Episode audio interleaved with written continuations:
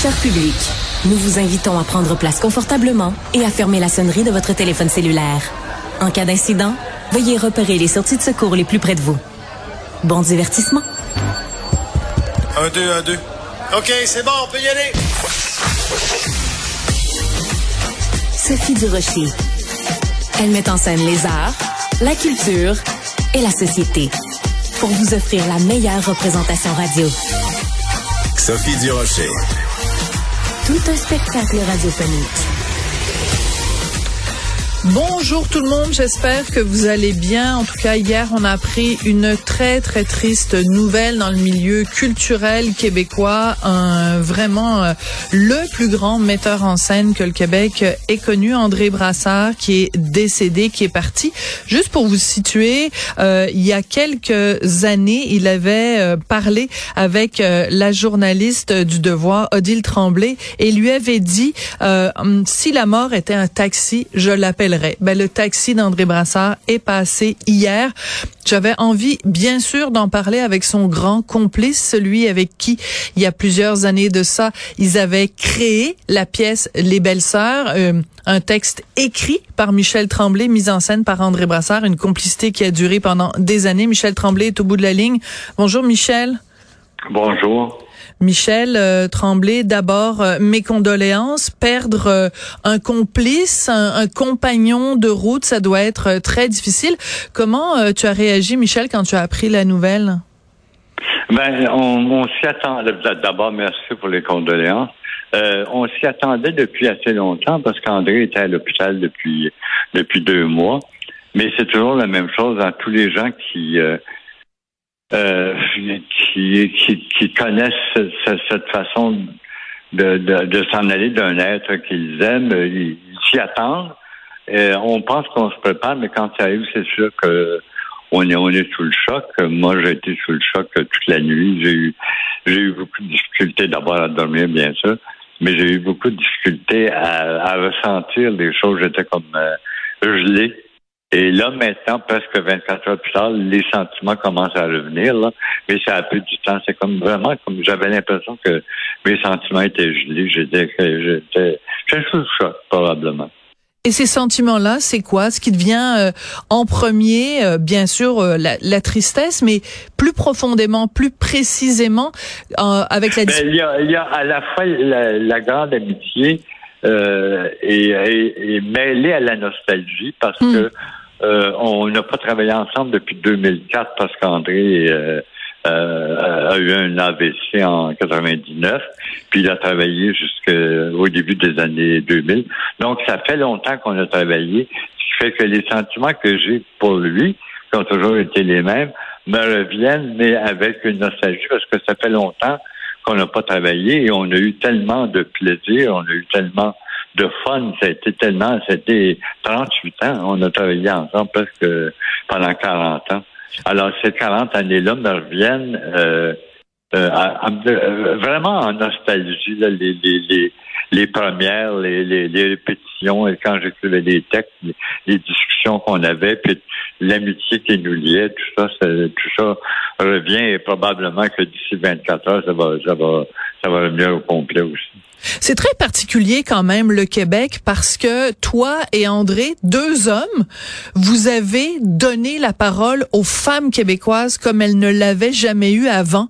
C'est quand même une drôle de, de situation de se dire que avec tous les personnages féminins que tu as créés, que ce soit deux gars qui aient donné la parole aux femmes au Québec. C'est particulier quand même, Michel. Ouais, c'est pas, c'est pas à moi qu'il faut, faut demander de l'expulser parce que je ne sais pas. C'était, c'était de l'empathie probablement. Probablement qu'on avait plus d'empathie pour les femmes que pour les hommes. Euh, ça, je l'ai compté 100 fois. J'ai été élevé par des femmes dans, dans une ville où il y avait peu d'hommes parce qu'ils étaient partis à la guerre.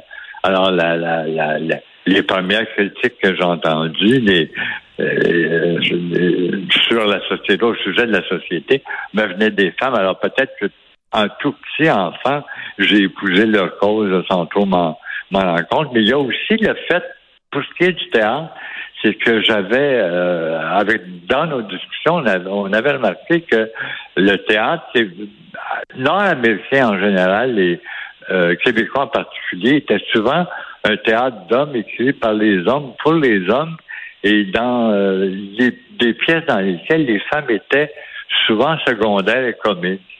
Oui.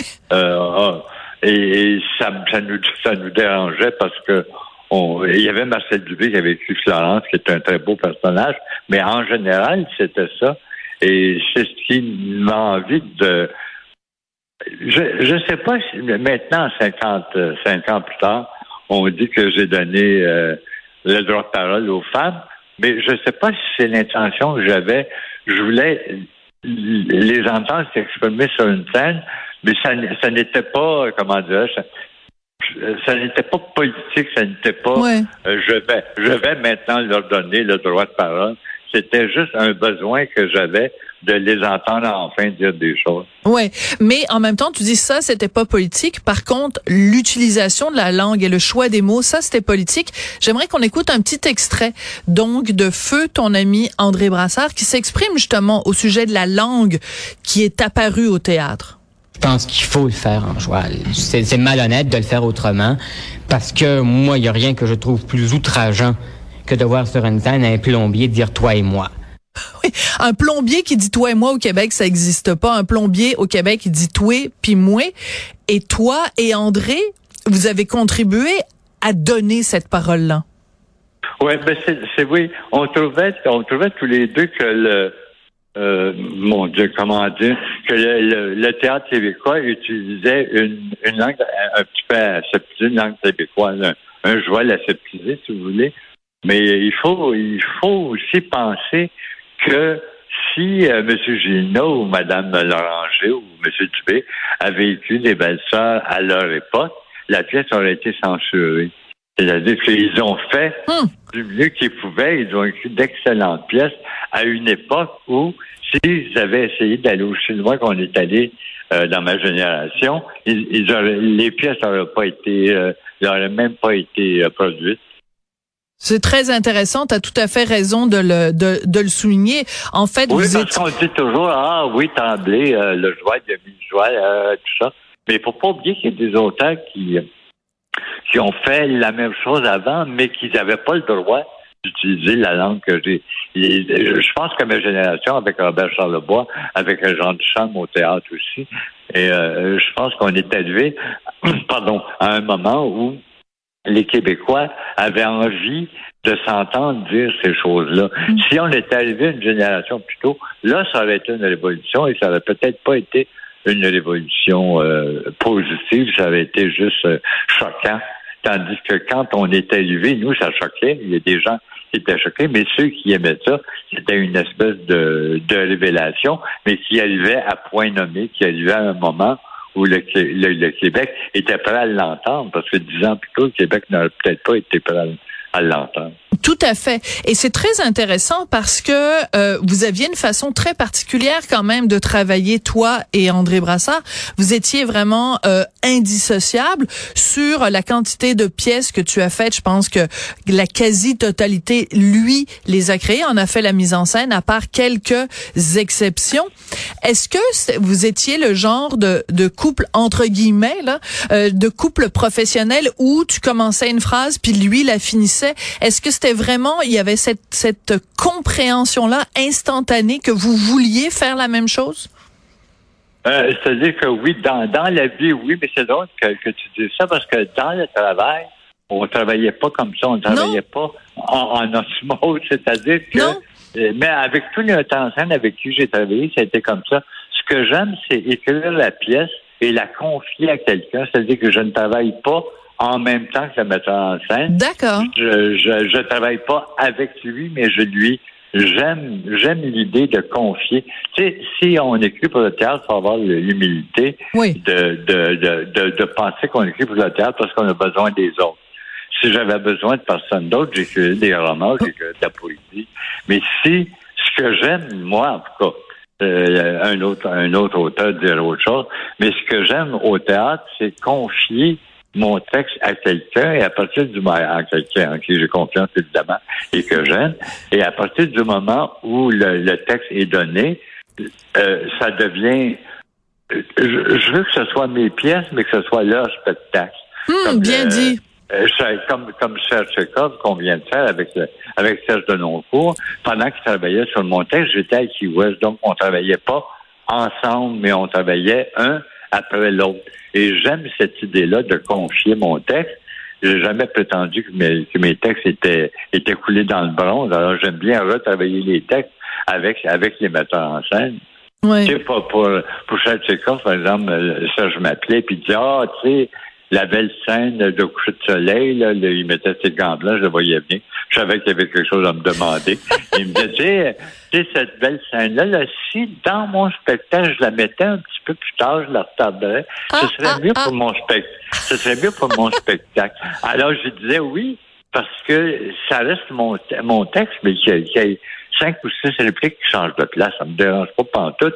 Si pour le spectacle de Serge et le spectacle que préparent les acteurs et les concepteurs, si c'est mieux, si c'est euh, si c'est en mieux que la pièce, Tant mieux. euh, t- tant mieux, oui, oui, tant mieux, exactement. Alors, euh, j'aime travailler de cette façon-là, de sorte que quand j'arrive au général ou aux premières, j'ai la surprise du spectacle autant, pas la révélation du texte, mais j'ai la surprise du spectacle autant que les spectateurs, et j'adore ça. Ouais. En terminant, euh, André Brassard avait déjà dit au journaliste André Ducharme qui lui posait euh, la question qu'est-ce que vous voudriez qu'on écrive sur votre euh, tombe? Et André Brassard avait dit il a fait son possible. Est-ce que tu trouves que ça résume bien la vie d'André? Oui, parce que oui, ça résume, mais c'est drôle parce que ça revient à, à l'origine, ça revient à Denis Filiato, qu'on connaît depuis 50, 54, 55 ans maintenant, et qui a dit toute sa vie, je fais ce que je peux avec ce que j'ai. Ouais.